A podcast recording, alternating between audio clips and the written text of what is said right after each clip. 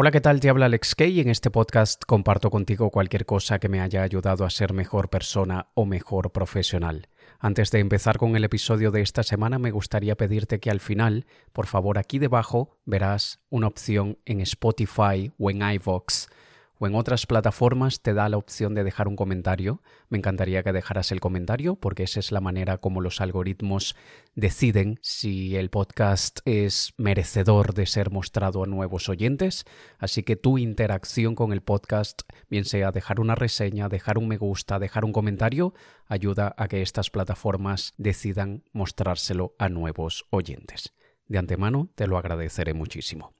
Y esta semana quiero hablarte sobre cómo navegar los cambios más importantes de nuestra vida.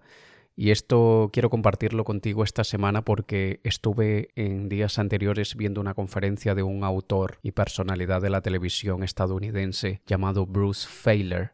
El apellido se escribe F-E-I-L-E-R, Bruce Feiler en el que él habla sobre cómo la vida a veces nos pone terremotos delante y él le llaman life quakes, como terremotos de vida. Él hizo un estudio durante muchos años identificando un patrón y él se dio cuenta que hay muchísimos muchísimas personas que sufren o experimentan cambios pequeños o medianos cada dos o tres años y esos pequeños o medianos puede ser un cambio de trabajo, un cambio de ciudad, a veces, dependiendo del caso, puede ser un divorcio, y digo dependiendo del caso porque para algunas personas estos cambios no son pequeños o medianos, son muy grandes. Por ejemplo, el fallecimiento de un familiar muy cercano puede ser un cambio muy grande en la vida de algunos, mientras que para otros puede ser un gran dolor, pero no un gran cambio. Entonces esto es algo que es bastante subjetivo, pero él dice que vivimos varios de esos cambios cada dos o tres años, pero luego en aproximadamente diez años sufrimos un cambio muy fuerte muy significativo. Y él comenta que es necesario quebrar con la idea de que tenemos una vida lineal, una vida en la que crecemos, estudiamos, tenemos un buen trabajo, nos casamos con la persona de nuestros sueños, tenemos el éxito profesional que deseábamos, tenemos hijos, luego llegamos a la vejez y fallecemos.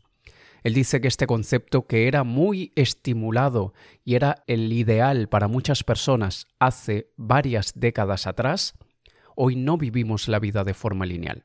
Y esto va muchísimo con algo que yo siempre he dicho. Yo digo que nosotros no tenemos una sola vida. Eso de vive porque solamente vives una vez, no estoy de acuerdo. Nosotros tenemos muchas vidas en una sola si así lo queremos, si así lo buscamos. Yo he vivido varias vidas en mis cuarenta y pocos años.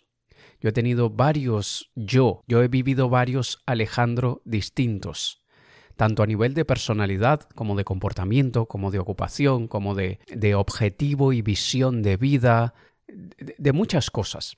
Y casualmente, pero luego de ver lo que Bruce Failer dice, no sé si ha sido casualidad, sino ley de vida, muchos de mis cambios sí que los he sentido muy fuertemente cada 10 años aproximadamente. Yo diría que mis primeros 20 años, o bueno, los primeros 15, 16 fueron bastante similares Luego viene una transformación fuerte que se acaba más o menos a los 38, 39 años, pero en ese tiempo ya me había dedicado a tres cosas a nivel profesional. En fin, yo considero que yo he vivido varias vidas, he aprendido varias cosas, me he llevado parte de mis vidas anteriores para las nuevas vidas y es algo que es difícil, no voy a decir que, que ha sido siempre un paseo muy agradable, es duro, pero sin duda que crecemos y nos enriquecemos muchísimo más. Ahora, también hay el concepto que Bruce Feiler maneja, que es tratar de dividir los cambios en voluntarios o involuntarios, es decir, aquellos que hemos decidido eh, llevar a cabo, aquellos cambios que hemos decidido tomar, versus aquellos que nos han prácticamente obligado. No ha sido porque queríamos, sino que la vida o, una pareja o el trabajo o el mercado o la macroeconomía mundial nos ha obligado a ese cambio. Y luego están los personales y los colectivos. Tenemos cambios voluntarios personales, he sido yo el que he decidido hacer este cambio, he tenido cambios involuntarios personales, alguien me ha hecho cambiar y yo he tenido que cambiar, pero luego los colectivos involuntarios, como el que todos tenemos muy presente y jamás olvidaremos, el de la pandemia. Eso es un ejemplo de un terremoto de vida colectivo e involuntario. Nadie lo pidió y todos tuvimos que vivirlo, y muchos seguimos viviendo las consecuencias de ese terremoto de vida, y es importante diferenciarlos para tratar de entender un poquito mejor nuestro papel durante esa crisis. Bruce Feiler también dice que muchas crisis que se solía decir que venían en la media edad, entre los 39 y 45 años aproximadamente, no necesariamente tienen que pasar así. Hay muchos cambios que vamos a sufrir antes de los 39 que nos van a afectar, que nos van a hacer entrar en crisis o después de los 45. No hay aquello de la crisis de la media edad hoy en día, pero aquí debo yo agregar que es increíble como la profecía autocumplida, un poquito el efecto Pigmalión, que es lo mismo, pero eh, la diferencia es que el efecto Pigmalión es cuando otros nos dicen algo a nosotros que se termina volviendo realidad, versus la profecía autocumplida, es aquello que nos hemos dicho nosotros y que hemos vuelto realidad. Pero al final todo se basa en la creencia de que algo es así o no es así. Y yo sí he sentido bastante fuerte la crisis existencial de la media edad tanto a nivel de objetivos personales como objetivos profesionales, como cómo me veo yo, cómo quiero que me vean los demás, qué quiero yo para mis próximos 10 años. Esos son cambios muy profundos a nivel interno que nos hacen entrar de alguna forma en crisis.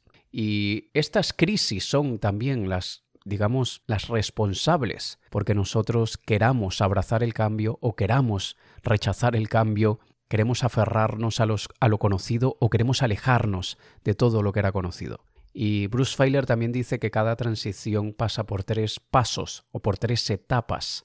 La primera es la del largo adiós, el adiós definitivo, y es aquel momento en el que la tristeza nos invade, la nostalgia. Comenzamos a recordar todo lo buena que ya fue la vida en algún momento todo lo bueno que hice, todo lo bueno que tuve, todo lo, lo, buena que era esa persona o personas en plural con la que pasé esa vida y que ahora no la tengo. Ahora todo ha cambiado. Bien sea porque me he mudado de país, me he mudado de ciudad, he mudado el entorno, he mudado, he cambiado de trabajo, de pareja, etcétera, etcétera. Entonces esa es una de las etapas. Luego otra de las etapas es el, lo que él llama el medio desastroso esa etapa media en la que no sabemos dónde estamos, tenemos que empezar a cambiar de hábitos, cambiar de rutinas, de costumbres, incluso cambiamos de personalidad, desechamos todo aquello que ya no nos funciona, pero tenemos que abrazar lo nuevo que nos va a funcionar y suele ser bastante caótica y bastante estresante para muchas personas. Y luego la otra etapa es la del nuevo comienzo la de ya abrazamos la nueva vida, aún nos estamos acostumbrando a ella, aún tenemos que verla como una vida normal, pero sabemos que esa va a ser la vida durante los próximos años. Y entonces allí empezamos en esa adaptación de esa vida. Y lo curioso es que Bruce Feiler dice que estas tres etapas no pasan en orden. No es que primero viene el largo adiós, luego el medio desastroso y luego el nuevo comienzo. Dice que cada persona es distinta y que hay personas que primero cuando les ponen el cambio delante, ellos empiezan, la primera acción a tomar es dentro de la etapa del medio desastroso, en la que lo echaron del trabajo, los dejó la pareja, lo que sea, y ellos dicen, bueno, me voy a, poner las pilas y voy a ver qué es lo que hago ahora con mi vida, voy a ver qué desecho, qué adopto, qué cambios hago, cómo va a ser el nuevo yo. Entonces empiezan por el medio desastroso. Pero luego, pasado meses o incluso años, les cae el largo adiós. Y es cuando empiezan a recordar cómo era la vida anterior y empiezan a echar de menos todo lo que tenían en la vida anterior. Y hay personas que en los cambios, por ejemplo, de trabajo o de ciudad, que muchas veces es bueno y la persona lo ha decidido, es voluntario, es, es una transición personal y voluntaria, la persona ya empieza con el nuevo comienzo, ya empieza con la nueva vida. Y a medida que va viviendo esa vida, se da cuenta que hay cosas que ya no le sirven del pasado y, se da cuenta de todo aquello que necesita adoptar. Entonces pasa de la nueva vida al medio desastroso. Y luego les cae el largo adiós. O, o, al revés, primero empiezan con la nueva vida, primero les cae el largo adiós y luego dicen gracias a ese largo adiós, espera, ¿qué es lo que tengo que desechar y con qué me tengo que quedar y qué cosas debo adquirir? Entonces, esto aquí, la, mayor lección, el mayor aprendizaje, el, mensaje central de todo esto, primero, es los cambios vienen. O ya vinieron o vendrán. Y si ya vinieron, vendrán más. Eso es lo único que tenemos claro. Con cada cambio tratamos de utilizar lo que aprendimos en el anterior. Y según Bruce Feiler, estos cambios duran cinco años. Y yo en este momento de transición he vivido todo esto que te acabo de contar. Y yo estoy ahora utilizando recursos y herramientas que adquirí de cambios anteriores. O sea que la experiencia anterior es fundamental. Pero luego nosotros estamos en ese punto en el que debemos reconocer dónde está nuestro mayor punto débil en el cambio. Le, Bruce Feiler le dice nuestra kriptonita, la kriptonita de Superman, nuestra kriptonita del cambio. Y hay personas que son muy malas para unas partes del proceso y otras muy buenas. Yo, por ejemplo, mi kriptonita del cambio es la nostalgia, es el largo adiós. Cuando me pongo a pensar todo lo que hice, todo como era mi vida hace unos años, todo lo que disfruté de esto o aquello, mira esto que hacía, mira aquello que dejaba de hacer porque no me apetecía, tal, y de repente hoy digo, mi vida es muy distinta hoy. Pero en parte, aunque muchas de las cosas que no hago hoy son por opción propia, antes las hice, las disfruté, pero ya no las quiero, igual viene esa nostalgia de acordarnos de nuestras aventuras, de nuestras historias, de, de lo que vivimos y con quién lo vivimos, etcétera, etcétera. Ese es mi kriptonita, vivir mucho en el pasado. Y no es que yo viva en el pasado como filosofía de vida, no como opción o elección personal, es kriptonita, es decir, muchas veces no lo controlo. En parte sí, pero en una parte no. Y la gente cree que el trabajo mental, por ejemplo, es hoy considero que tengo un trabajo mental muy avanzado y ya entonces soy perfecto. No, nunca seremos perfectos. Ni el mejor psicólogo o psiquiatra terapeuta del mundo jamás va a tener días en los que no se deprima, en los que no dude de sí mismo, en los que no tenga pensamientos catastróficos, no quiere decir que porque lleves 20 años corriendo y preparándote para maratonas, no quiere decir que igual no te canses cuando las hagas. Siempre te vas a cansar y probablemente te den calambres y probablemente en alguna que otra competición tengas que abandonarla porque tu cuerpo no da y eso es normal. Nunca podemos aspirar a la perfección, sino al progreso. Estoy mejor que lo que estuve años atrás. Y aunque hoy estoy mejor que lo que estuve años atrás en relación a esto de la nostalgia por el pasado, de vivir pensando en lo que hice mal, lo que debería hacer mejor, etcétera, etcétera, no quiere decir que soy perfecto. Estoy progresando. Hay progreso, se nota el progreso, pero no soy perfecto y nunca lo seré. Entonces, cuando reconocemos nuestra kriptonita en el cambio, obviamente tenemos que tenerla vigilada, tenemos que cuidarla, tenemos que tratar de alejarnos en determinados momentos. Y fíjate algo curioso. Hoy particularmente, en este momento que te estoy grabando este episodio, hoy es uno de aquellos días en los que yo me he despertado triste. Hoy yo he abierto los ojos por la mañana y digo, me siento triste, no me siento alegre, no me siento feliz, no me siento satisfecho, no me siento en un día alto, me siento de bajón. En parte tuve sueños así un poquito pesados y, a veces, no sé si a ti te pasará lo mismo, pero a veces a mí los sueños me dictan el día. Dependiendo de lo que hayas soñado, eso dicta un poquito el estado de ánimo de ese día. Y aunque no soñé nada malo, soñé cosas mm, raras, pesadas, eh, con desafíos y, y entonces eso me dejó en un estado de ánimo así un poquito de bajón. Pero igual también es el elemento químico que yo siempre llamo a la atención. Muchas veces hay un desequilibrio en los neurotransmisores del cerebro. Yo sé probablemente que hoy no tengo el nivel de serotonina ideal en mi cerebro, esto es algo que mucha gente ni siquiera se para a pensar. Hay días que tengo la oxitocina a 10.000. Hay momentos en los que mi mente está pidiendo dopamina a saco, muchísima dopamina. Hay días que no. Hay días en que las endorfinas están disparadas porque he tenido muy, muy buenas sesiones de entrenamiento. Entonces, es importante también entender la química del cerebro, no solamente las circunstancias de la vida. Y yo sé que como mi día de hoy no es diferente al de hace dos días y probablemente no, no es muy diferente al de pasado mañana, porque hace dos días estaba de tan buen humor y porque quizá pasado mañana voy a estar de muy buen humor, pero hoy no estoy, por la química del cerebro. Porque tampoco es que hoy me he dedicado a pensar en las cosas malas de la vida y en las cosas malas que hice en el pasado. No, hoy es pura y netamente química del cerebro. Y date cuenta que el autoconocimiento, la autoconciencia es importantísimo para todo lo que queremos hacer. el yo saber qué siento y por qué lo siento, a mí me da tranquilidad.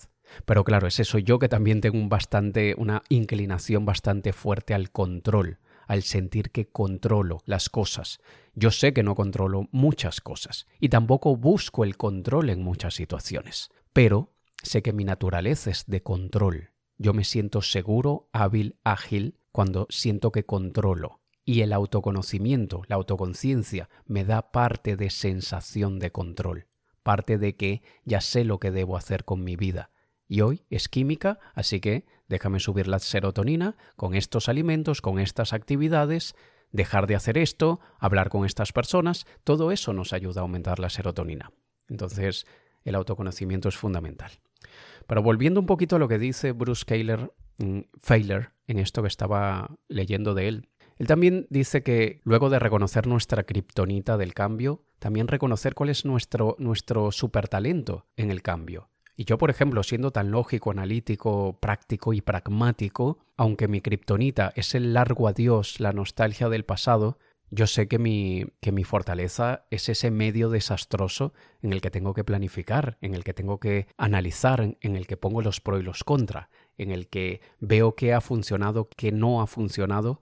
Esa parte es natural en mí también. Así que yo en momentos de transición pienso muchísimo me sale humo por las orejas y estoy constantemente analizando y, cambiando y, algo que ya había llegado a una conclusión luego la vuelvo a cambiar, no por contradicción o por indecisión, sino porque he encontrado nuevas, se me ha ido la voz, porque he encontrado nuevas pruebas que me hacen descartar lo que había pensado anteriormente, etcétera, etcétera.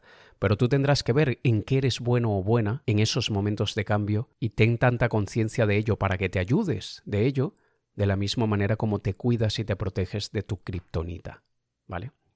Luego está aceptar que el cambio es una experiencia emocional. La aceptación libera la carga.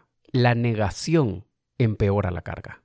Cuando nosotros aceptamos el dolor, lo llevamos de una manera más no sé cuál es la palabra correcta en este momento, pero lo llevamos de una forma más natural. Sabemos que es, entre comillas, normal. Y mira qué curioso que cuando fallece mi gata en abril, ha sido el dolor más fuerte que he sentido en, muchos, muchos años. Igual no fue una sorpresa, llevaba ya quizá un par de años preparándome, ya diciendo, ya se está poniendo bastante mayor, el momento puede llegar en cualquier, cualquier día y te digo, por más de que nos preparemos ante una muerte inminente, eso no hace que duela menos, no, te lo puedo asegurar, no duele menos, por más que intentemos prepararnos psicológicamente, pero eso, sumado a que ya he perdido a otros animales anteriormente, ya han fallecido tres perros que tuve y ya pasé por ese proceso, en parte sé lo que se siente durante el luto, durante el duelo. Y cuando falleció mi gata, por más de que el dolor, er, el dolor era prácticamente insoportable, yo sabía que era normal. Sabía que eso que está por lo que estaba pasando en esos días es normal. Hoy sé que siete meses después seguir sintiendo dolor es normal. Y saber que es normal no alivia el dolor, pero al menos nos quita la presión de que hay algo que está mal en nosotros, de que tenemos un defecto, de que esto no puede ser que sea así, y esa negación hace la carga muchísimo más pesada. Entonces, aceptando que el cambio es una experiencia emocional, no lo empeoremos con las expectativas de lo que creemos que debería ser. Y la experiencia emocional se representa de muchas maneras. En muchísimos casos, la emoción predominante es el miedo, no sé cómo voy a salir de esta. No sé si voy a poder salir de esta. No sé qué voy a hacer con, con mi vida, con mis cuentas a pagar. No sé dónde voy a vivir. No sé un montón de cosas y es el miedo. Sin embargo, como te lo digo en mi libro Triunfar con Miedo, por algo el título del libro. Y yo sé, mira qué curioso, yo sé que el título del libro no ha ayudado a vender muchas copias del libro, porque a la gente le causa shock eso de, pero ¿cómo me estás diciendo que debo triunfar con miedo? No es al revés, no es que tengo que quitarme el miedo. Esto está mal, este libro está mal. Pero es que ese es el problema de las expectativas, que nosotros creemos que para triunfar debemos quitarnos el miedo. No, debemos aprender a vivir con, el miedo, debemos utilizarlo como una brújula, como un sistema de alarma. El miedo es nuestro mejor amigo, no es nuestro peor enemigo. Y nosotros tenemos que aprender a aceptar el miedo y a actuar a pesar del miedo. Por eso el libro se llama Triunfar con miedo, no se llama Quítate tus miedos, elimina tus miedos, destruye tus miedos, aunque si le hubiese puesto ese título probablemente vendería mucho más. Pero no es lo que queremos, sino lo que nos conviene. Y no es que queremos triunfar sin miedo, debemos aceptar el miedo como parte del proceso normal de la vida. Y parte de, lo que sentimos durante el cambio también es la tristeza de la, que hablaba antes. También sentimos la vergüenza. Sentimos vergüenza de estar pasando por esto, de estar más vulnerable de lo normal, de estar más sensible de lo normal, de tengo la sensibilidad a flor de piel porque no estoy estable. Y obviamente eso hace que ciertas cosas me desestabilicen más. Hay personas que sienten mucha vergüenza a la hora de pedir ayuda. Sienten vergüenza de aceptar que no están en un buen momento. Yo no solamente lo acepto, sino que lo acepto tan públicamente que te lo he contado a ti en muchas ocasiones, lo he contado en conferencias, lo cuento frecuentemente porque creo que falta muchísimo más que las personas que pasan por las transiciones normales de la vida, por los cambios dolorosos de la vida, lo acepten, lo cuenten, para que los demás no se creen la expectativa errada de que todos somos perfectos y que los héroes nunca se caen. Todos nos caemos y ojalá más personas contaran su proceso, su historia más públicamente, para que se normalice los altos y bajos de la vida y no únicamente se idealice y se vuelva una idolatración del héroe que jamás fracasa, porque eso ni siquiera en las películas pasa. Imagínate una película en la que el héroe, el héroe es tan puto amo del universo que nunca le pasa nada malo. Sería una película muy aburrida. Vemos esas películas porque vemos al héroe sufrir, salir del sufrimiento, levantarse, caerse, volver a levantarse y final feliz. Esas son las historias que nos llaman. Así que, ¿por qué habríamos de esperar en la vida real algo que ni siquiera en la ficción sucede? Y por eso es que mucha gente siente vergüenza, por la falsa expectativa. Otros también la culpa, ya lo viví, la rabia, incluso soledad, es una experiencia emocional y vamos a pasar por todas esas emociones probablemente.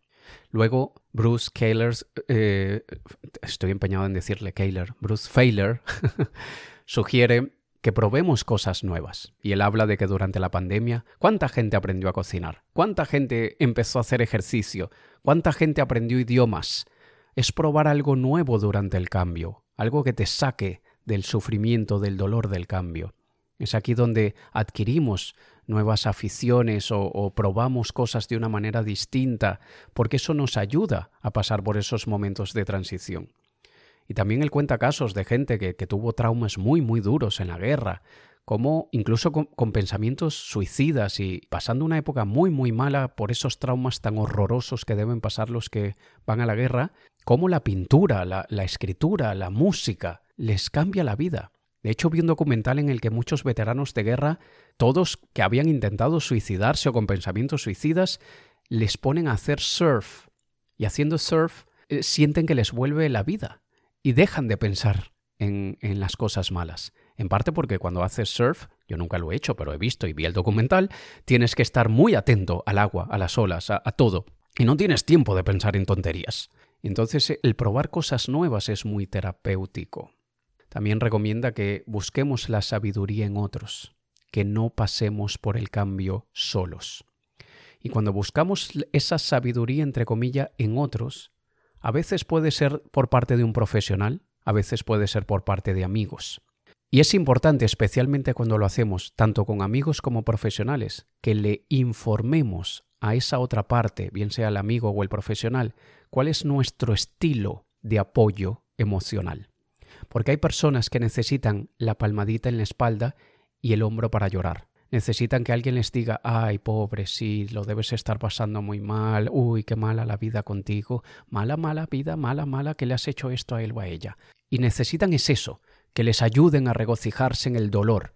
Pero luego están aquellos que quieren algo mucho más extremo de, vale, sí, la vida un asco, pero levántate, déjate de tonterías, se acabó el llanto, sacúdete y adelante. Hay gente que necesita eso, que quieren eso. Y luego están aquellos que quieren el punto medio, que les digan, uy, sí, qué malo eso que estás pasando, pero ¿no has pensado hacer esto? ¿Y si pruebas hacer esto otro? Y Todos tenemos un estilo diferente y momentos diferentes para cada cosa. Yo me he dado cuenta que yo necesito de los tres tipos de apoyo.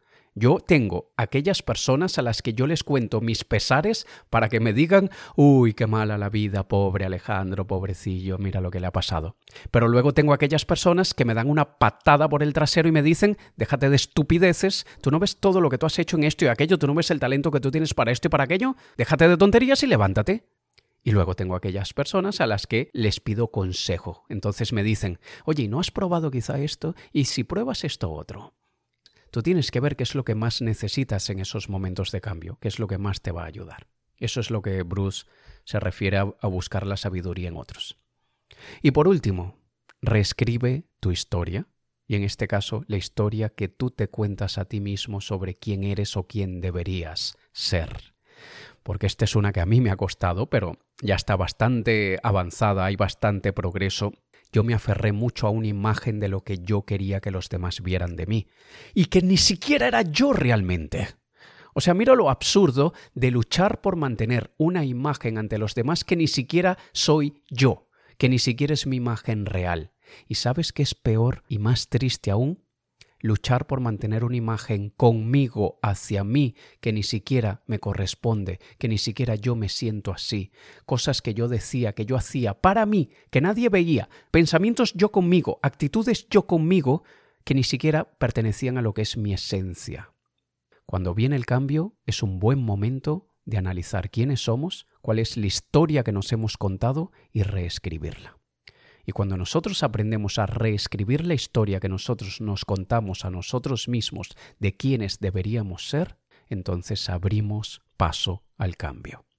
Y generalmente ese cambio, luego de ser esa montaña rusa emocional que debemos aceptar que es, cuando aceptamos esa nueva historia y es mucho más auténtica con nosotros, nos abrimos a un nuevo comienzo mucho más rico y mucho más satisfactorio. Así que, bien sea que hayas pasado o estés pasando por momentos de cambio, o vas a pasar, porque si no has pasado recientemente, lamento ser yo el que te lo recuerde, pero vas a pasar pronto por un cambio importante en tu vida. Así que espero que estas recomendaciones te sirvan. Y aquí debajo, bien sea en Spotify o en iVoox, me encantaría que me dejaras un comentario o una reseña. Puede ser cortita, puede ser larga, como tú lo quieras, porque es lo que, por un lado, me ayuda a mí a saber qué te ha parecido el episodio, pero también le ayuda a los algoritmos de estas plataformas a decidir si deben recomendarle mi podcast a nuevos oyentes. ¿Vale? Nos escuchamos en un próximo episodio. Te ha hablado Alex Kay. Un saludo.